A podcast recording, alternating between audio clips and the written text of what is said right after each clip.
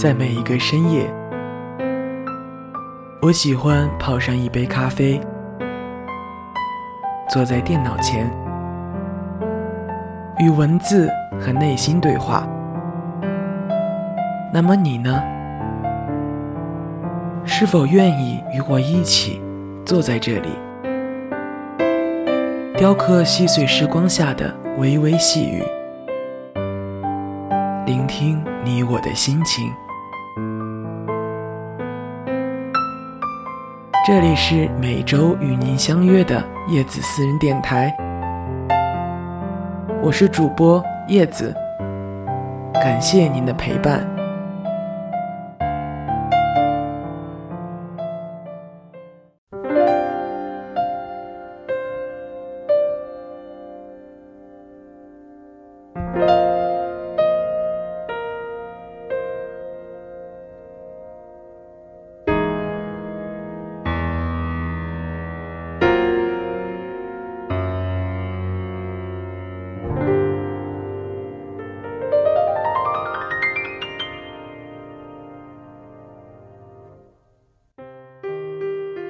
为你，我愿意成为一个更好的人，不想成为你的包袱，因此发奋努力，只是为了想要证明我足以与你相配。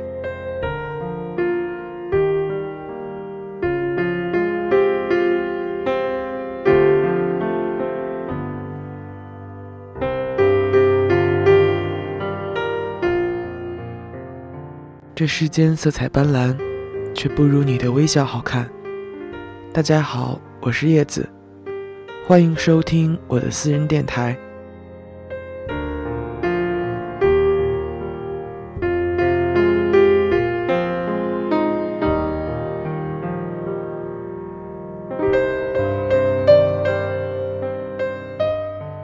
我们都曾小心翼翼的喜欢过一个人，年少时的我们。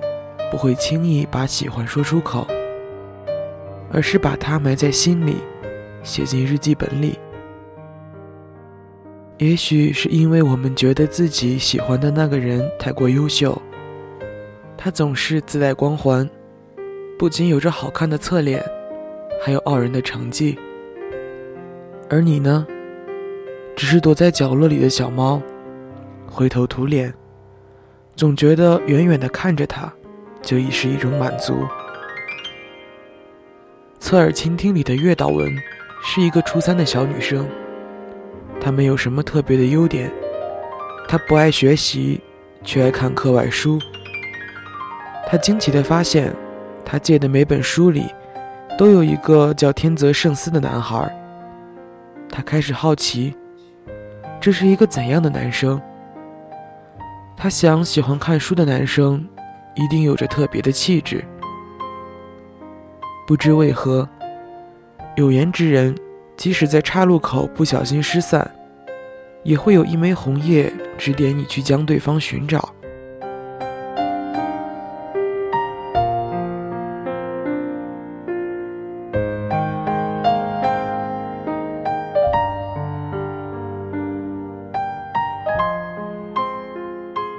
他和他的相遇。也许并没有童话故事里那么唯美。他甚至不知道是哪个嘲笑他写的歌一点都不好听，说他总是丢三落四、小笨蛋的他，就是他心心念念想要见到的那个男生。他也不知道他这么做只是为了引起他的注意，让他知道其实自己一直在默默地关注着他。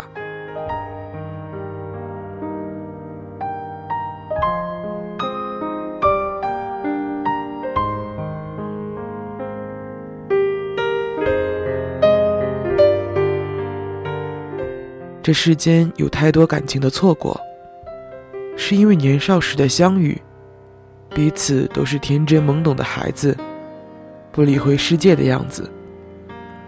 岁月矜持，年华蠢蠢欲动。他路过他，摘下一朵花儿。他途经他，留下一粒沙。还好，他没有错过他。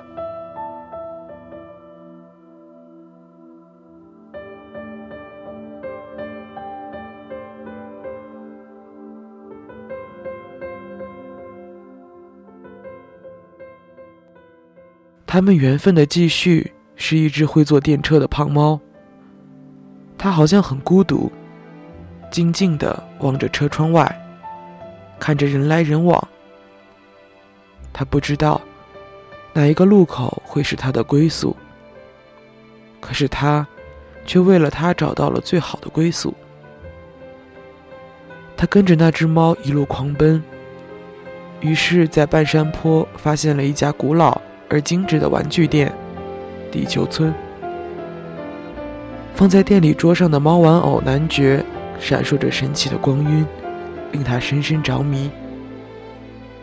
而那家店的店主，正是天泽圣司的爷爷，一个看起来奇怪，实则有趣的老人。他给他讲了一个凄美的爱情故事。那个猫玩偶男爵，其实是一对的，还有一个美丽的女猫。可是他们却因为某种原因被迫分隔两地，再也没有重逢。其实那个故事说的就是那位老爷爷，他年少时的爱人因为战争不得不和他分离。他说他会等他。可是最后，谁都没有等谁。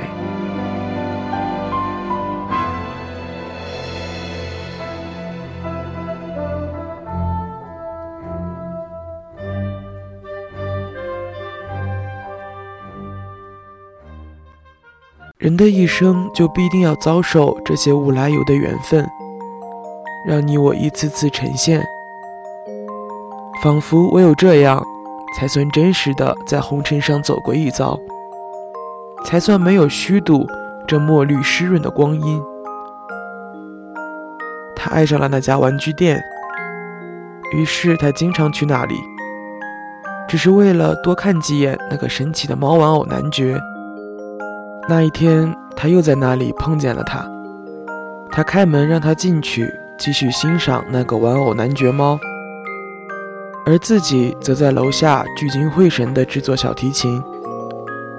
那个时候的他，才发现他是那么的优秀，不仅喜欢看书，并且有一个去意大利学做小提琴，成为一个小提琴工匠的梦想。当他终于说服他的父亲，同一天则梦寐以求的远赴意大利的克雷莫纳学习制作小提琴工艺时，他把这个振奋人心的消息。第一个告知了月岛。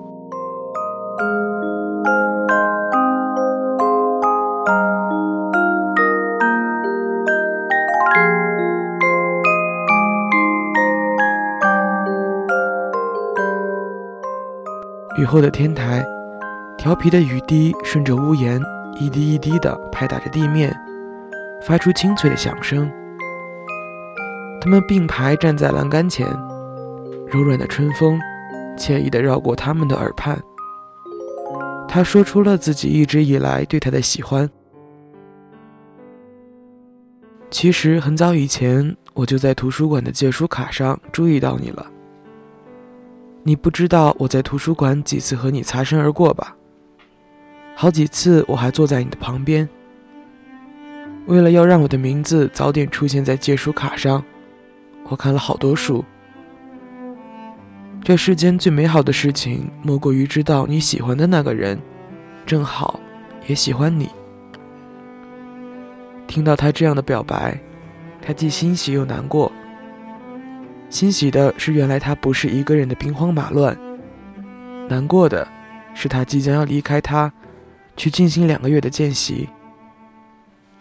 可是，正是因为喜欢，才不会阻挡他去做自己想做的事。去追逐自己的梦想，所以他忍着泪水，挤出微笑对他说：“我会等你回来的。”也正是那一天，他才幡然醒悟，圣思蠢蠢的、笨笨的付出如此多的精力，只是为了引起自己的注意。他才意识到，他已有明确的奋斗目标，而自己仍旧在原地迷茫的寻找。所以他决定为了他成为一个更好的人，可是他觉得自己一无所长。他去找自己最好的朋友原田希子哭诉，他觉得天泽圣司太优秀了，让他有了满满的挫败感。阿文，你不是也很有才能的吗？你写的那首《乡村路》，学弟学妹大开眼界。要我说，这就是你与众不同的特点。正是西子的这句话，让他萌发了写作的念头。他想要在圣司回来之前写一篇故事。他写故事写到忘我，忘了吃饭，上课不认真听讲，成绩一落千丈。当他熬过无数个日夜，终于把故事写完了，他急切地给圣思的爷爷查阅，他迫切地想要得到好评，希望自己的努力得到认可。他的手心在不停地出汗。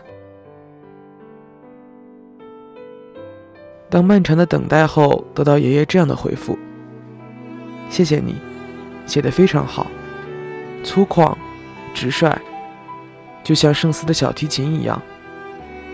你这块刚刚出土的、没有磨好的原石，我看清楚了，你很努力。”那一刻，甜蜜与苦涩的泪水喷涌而出。甜蜜的是他得到了肯定，苦涩的。是他发现自己要学习的东西还有很多很多，他要变得优秀的路还有很长很长要走。他哭着说：“我写了之后才知道，光是想写是不够的，要想学的东西还有很多很多。但是，因为圣思一步步走得好快，我想跟上他的脚步，我真的好怕好怕。”我想，最好的恋爱应该是相互扶持对方，共同完成自己的目标，而不是虚幻的思想、肤浅的物质和纸醉金迷的生活。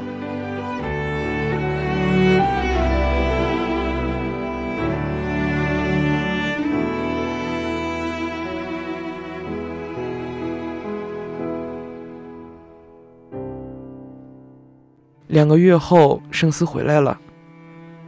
他骑着单车来到他家楼下，他似乎和他心灵感应。他打开窗便看到他，一脸宠溺地对着他笑。他狂奔下楼，跳上后座。他说要带他去看这座城市的日出。当他们骑到陡坡的时候，他想跳下来减轻他的负担。可是他说：“我早就决定要这样载着你，翻山越岭。”他还是跳下来了。他一边推着他骑，一边坚定地说：“我不要成为你的包袱。我也早就想好了，要在背后支持你。”这样的爱情看完总是让人热泪盈眶。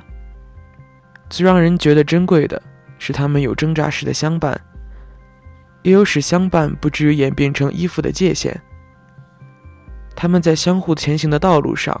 逐渐变成了独立的、更好的人。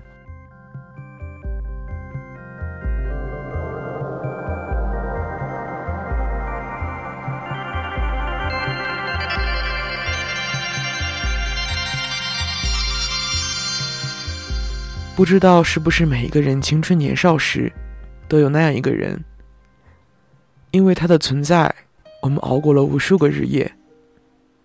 只是为了和他站在同一水平线上，让他的视线在我们自卑的身上，哪怕有片刻的停留。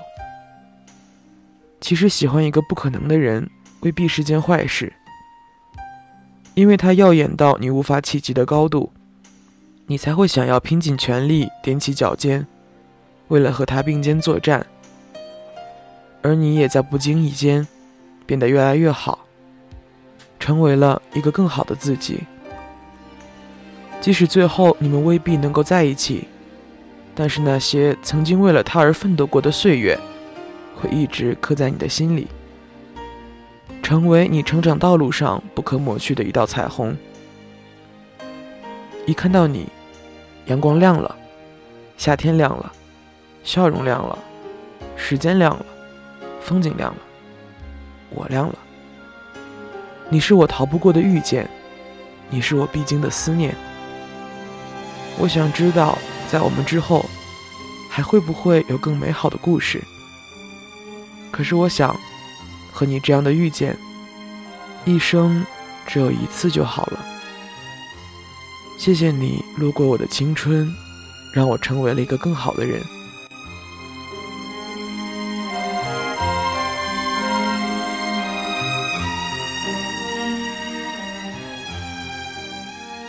今天的节目到这里就要和大家说再见了。如果你喜欢我的节目，就打开微信，搜索“叶子私人电台”全拼小写，就可以在第一时间收到最新的节目推送。我们下期再见。